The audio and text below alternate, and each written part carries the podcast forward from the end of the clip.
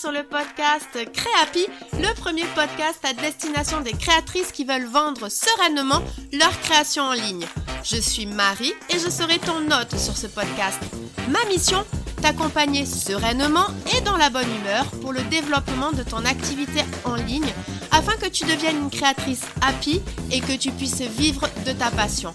Communication en ligne, réseaux sociaux, boutique en ligne, organisation, stratégie de vente, tous les meilleurs conseils te seront donnés et décryptés. Alors installe-toi confortablement et c'est parti pour l'épisode du jour.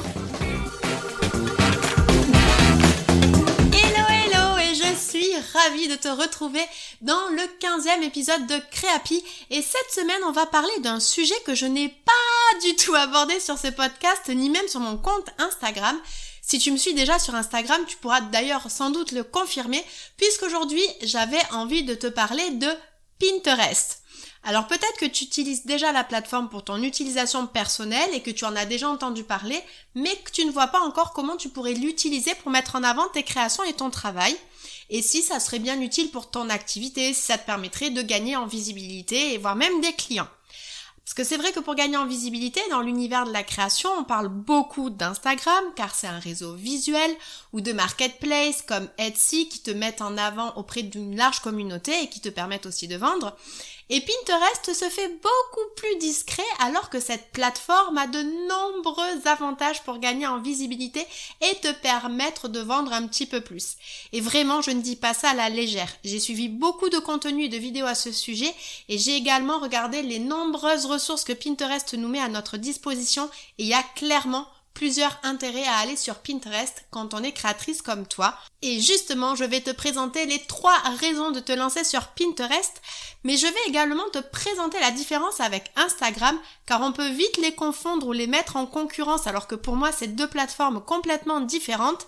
Et à la fin, je te donnerai quelques astuces pour appréhender tranquillement cette plateforme.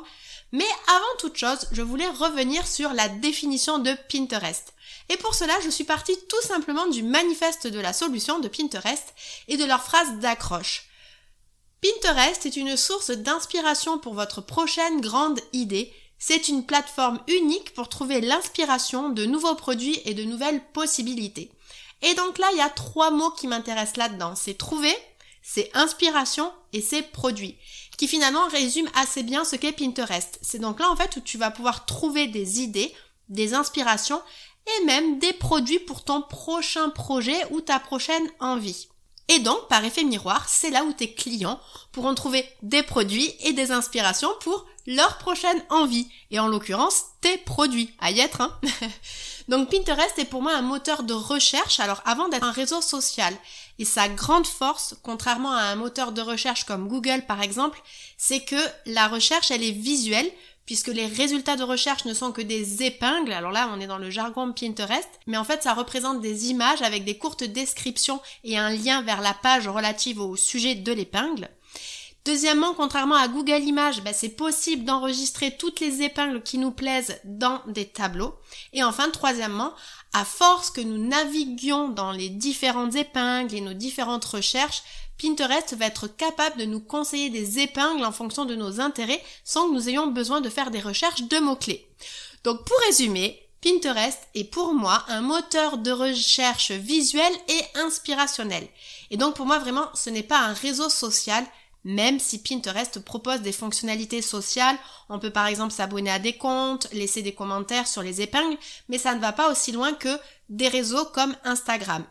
Et justement, je te propose de prendre quelques minutes pour te présenter dans les grandes lignes les différences entre Pinterest et Instagram, car on associe souvent les deux ensemble, voire on les met en concurrence, alors que pour moi ils ne le sont pas du tout. La première différence, et pas des moindres, c'est le fait de pouvoir mettre des liens externes sur Pinterest, donc par exemple vers son blog, vers son site, vers sa boutique en ligne, donc sur chacune des épingles que l'on va créer. Là où sur Instagram, à part avec les stories, on ne peut pas créer de liens externes. Deuxièmement, les contenus sur Pinterest et les épingles donc ont une durée de vie bien plus longue que les posts Instagram, allant de plusieurs semaines voire mois, contrairement à Instagram où on est sur allez 72 heures grand maximum et allez peut-être 3-4 semaines avec les réels. Donc sur le papier, on pourrait se dire bah, finalement que Pinterest est bien mieux qu'Instagram. Oui, alors cependant quand même troisième différence, c'est que justement il y a beaucoup moins de fonctionnalités sociales, donc tu auras moins de connexion avec euh, le créateur, avec son quotidien, avec ses backstage, etc. On ne peut pas échanger aussi directement avec son audience, il n'y a pas de quiz, il n'y a pas de sondage, on peut pas faire de messagerie vocale, etc. Donc voilà, pour moi en fait ce sont deux plateformes avec des fonctionnements et des objectifs complètement différents.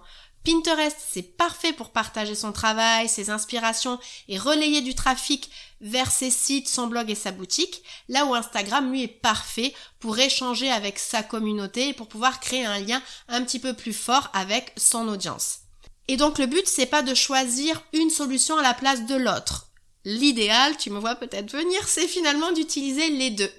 Alors oui, tu vas me dire encore un nouveau levier marketing et c'est pour ça que je te rappelle, idéalement, essaie donc de choisir un réseau social, donc par exemple Instagram, qui c'est vrai aujourd'hui quand même le réseau social qui correspond le mieux avec ce que tu fais. Et deuxièmement, choisis un moteur de recherche sur lequel tu veux être référencer aussi, là où en tout cas tu voudrais référencer ton blog ou ta, boutique en ligne. Donc ça peut être YouTube par exemple, qui est un moteur de recherche aussi, mais là plutôt vidéo.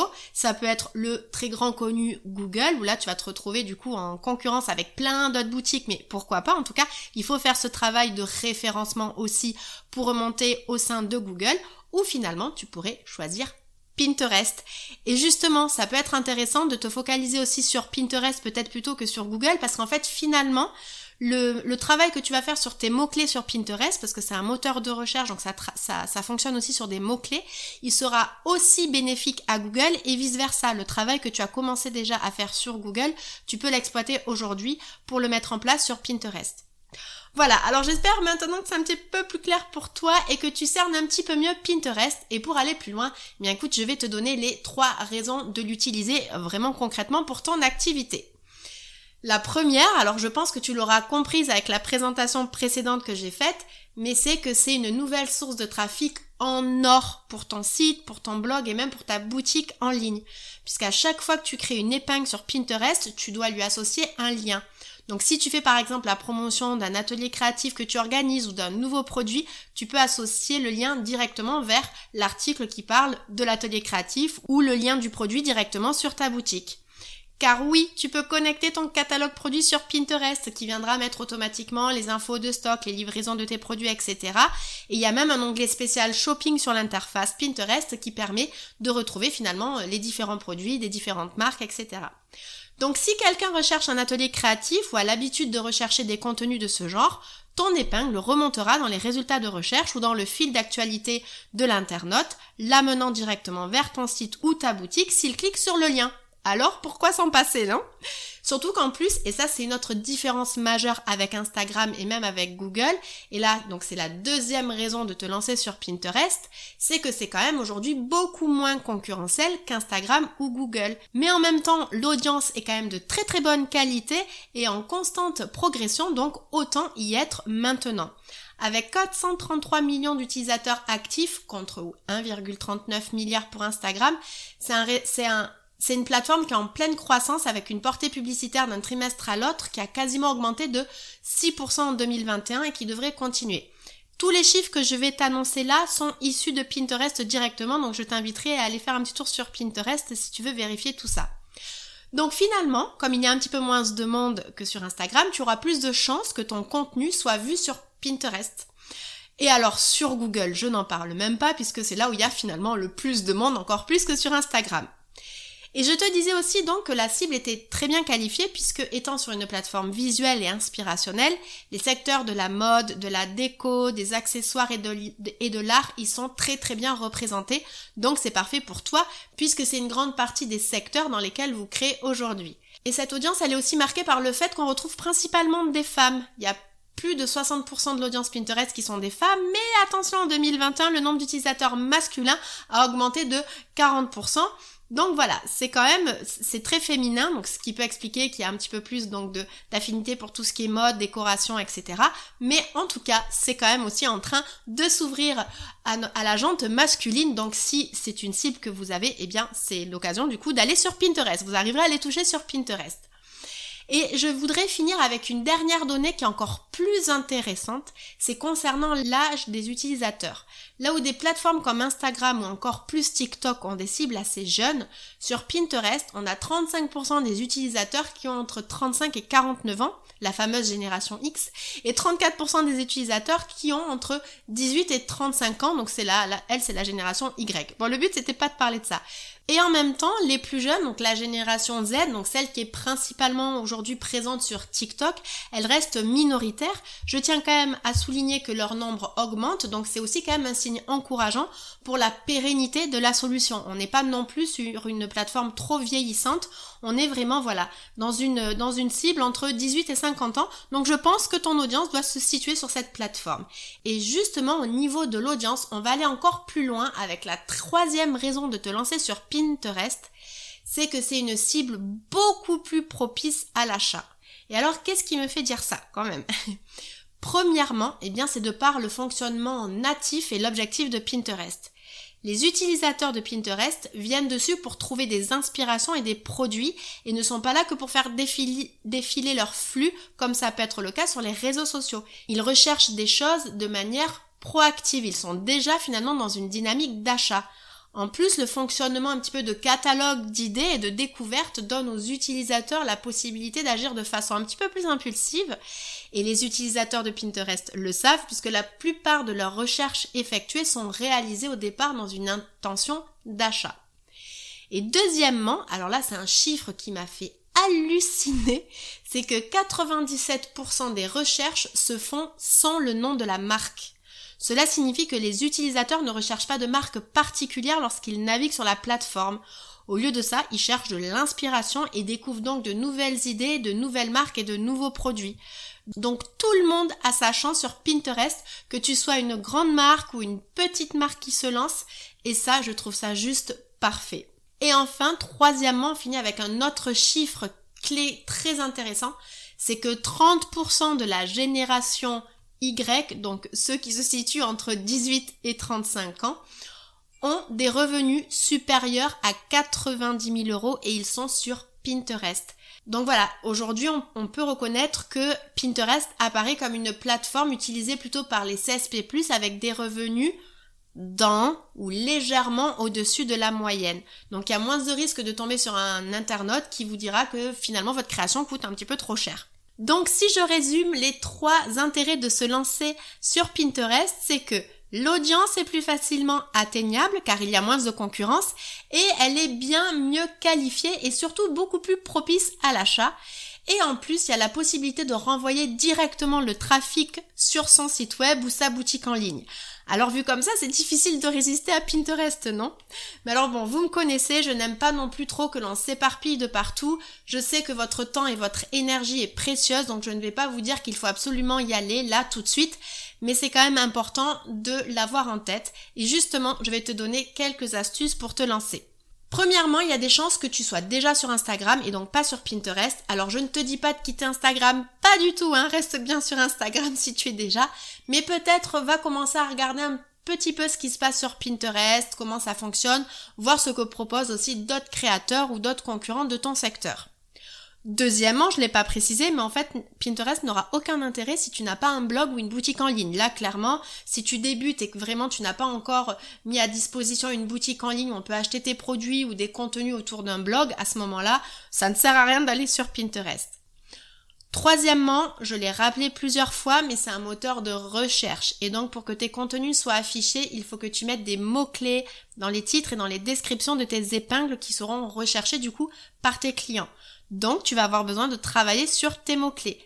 La bonne nouvelle, c'est que ce travail peut être combiné au travail que tu fais déjà pour la recherche de tes mots-clés lors de la création de ta page produit et de tes articles pour le fameux référencement de Google. Donc, tu peux mutualiser complètement sur ce travail-là.